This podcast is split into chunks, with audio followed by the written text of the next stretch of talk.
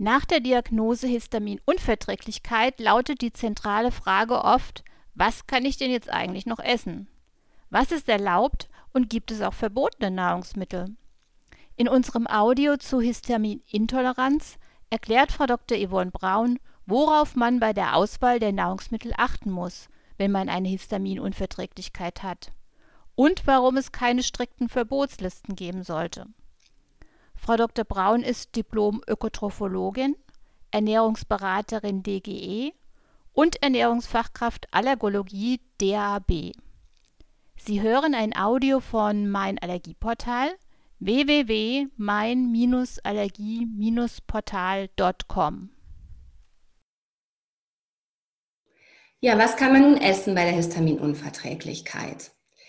Was man am Ende der Ernährungstherapie wirklich essen kann, ist individuell wirklich unterschiedlich.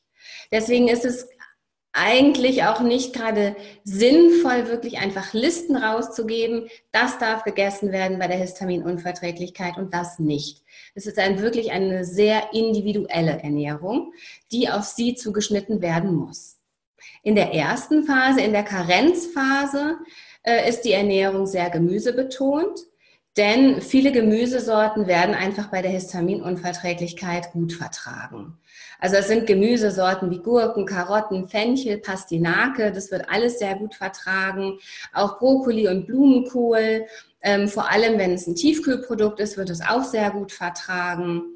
Ähm, gleichzeitig hat man aber auch gesehen, dass frische Milchprodukte ähm, wie Kuhmilch, Naturjoghurt, Quark, Frischkäse und auch wenig gereifte Käsesorten gut vertragen werden bei Histaminunverträglichkeit.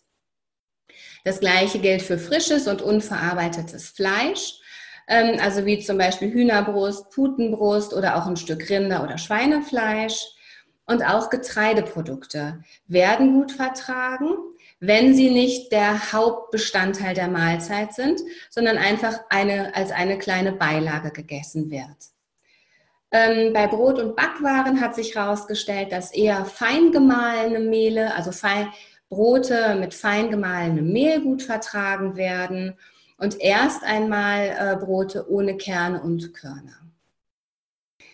Gibt es verbotene Lebensmittel bei der Histaminunverträglichkeit? Nein, also per se gibt es keine strengstens verbotenen Lebensmittel. Aber natürlich gibt es immer Lebensmittel, die von den meisten Menschen mit einer Histaminunverträglichkeit sehr schlecht oder gar nicht vertragen werden und deswegen auch gemieden werden.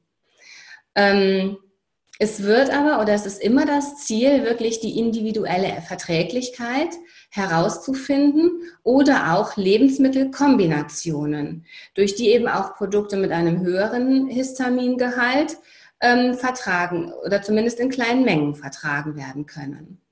Das mag sich jetzt auch erstmal wirklich nach viel Arbeit anhören, ähm, das alles eben herauszufinden. Also eine Positiv- und Negativliste wäre deutlich einfacher. Aber ähm, es geht ja um ihre Lebensqualität. Und deswegen ist diese individuelle Ernährungsberatung einfach so wichtig, dass man wirklich da auch ähm, durch individuelle Empfehlungen ihre Lebensqualität erhöhen kann.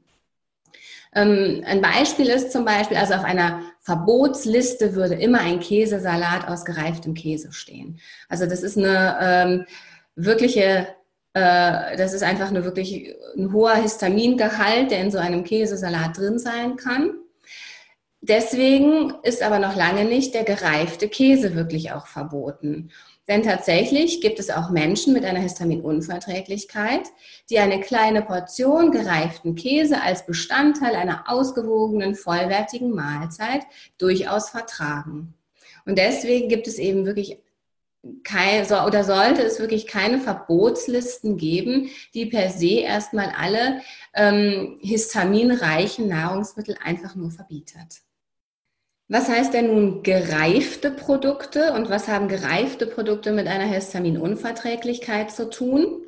Gereifte Produkte sind zum Beispiel Hartkäse, Salami, aber auch Sauerkraut, Bier, Wein oder Most, ähm, wo einfach eine Reifung der Veredelung des Lebensmittels gilt.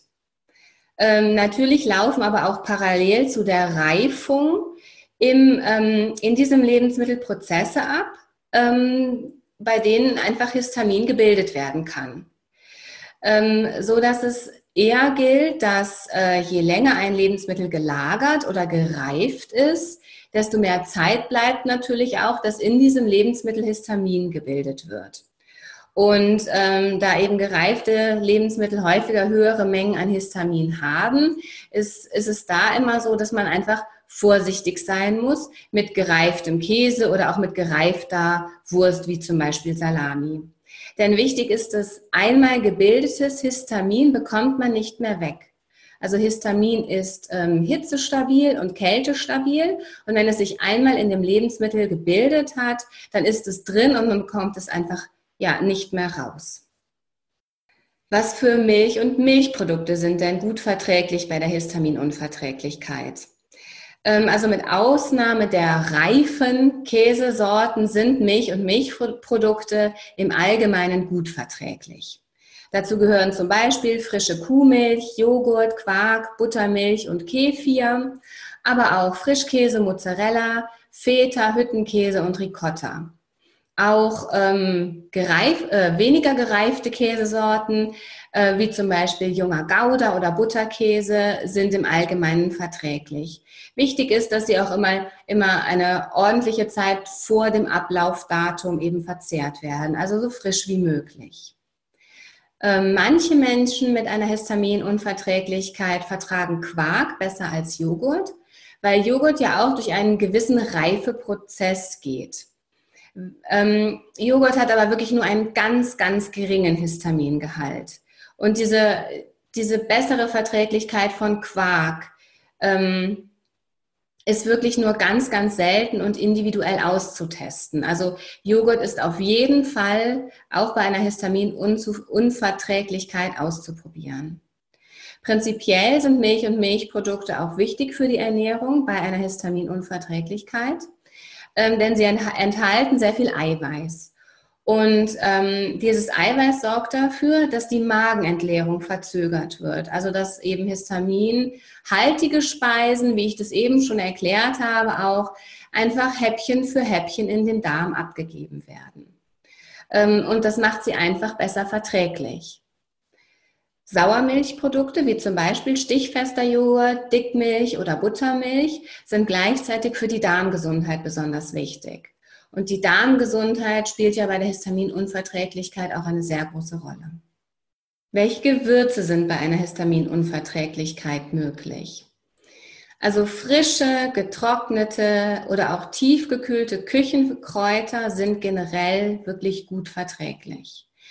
Ähm, problematischer sind fertige Gewürzmischungen oder Kräutermischungen oder auch Kräutersalze. Die sind teilweise eher schlechter verträglich, weil sie oft zusätzlich auch noch Glutamat enthalten, was häufig bei, ähm, bei einer Histaminunverträglichkeit auch nicht so gut vertragen wird.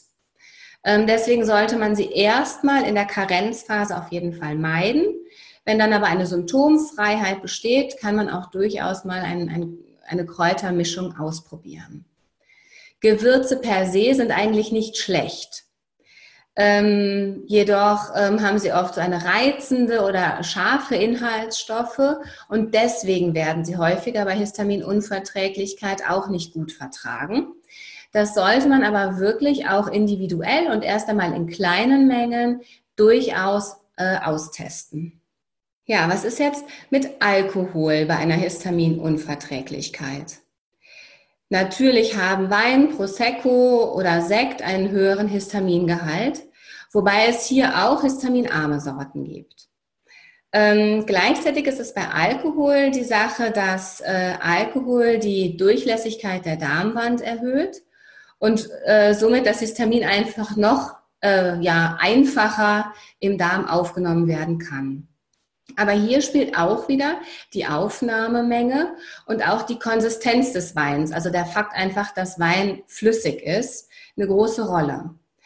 Ähm, also beispielsweise, wenn man jetzt ein Glas Prosecco als Aperitif vor einer Mahlzeit trinkt, also auch auf leeren Magen, kann man sich vorstellen, dass ähm, dieser Prosecco ganz schnell durch den Magen einfach auch in den Darm weiter schießt sozusagen und das gesamte Histamin aus dem Prosecco eben als fast eine Ladung im Darm ankommt und da natürlich auch deutliche Probleme macht. Wenn man sich jetzt aber vorstellt, dass man ein Glas Prosecco oder ein Glas Weißwein zu einer Mahlzeit isst, einfach in langsamen Schlücken sein Glas genießt, ähm, kann man sich schon vorstellen, dass natürlich auch sich der, der Wein im Magen mit der Mahlzeit vermischt und dadurch das Histamin aus dem Wein äh, in viel kleineren Häppchen an den Darm abgegeben wird. Und dadurch ist die Verweildauer des, ähm, des Weins, des Alkohols einfach auch länger im Magen und ähm, durchaus auch für Menschen mit einer Histaminunverträglichkeit mal ähm, verträglich. Also ähm, Alkohol per se ist bei einer Histaminunverträglichkeit nicht unbedingt verboten.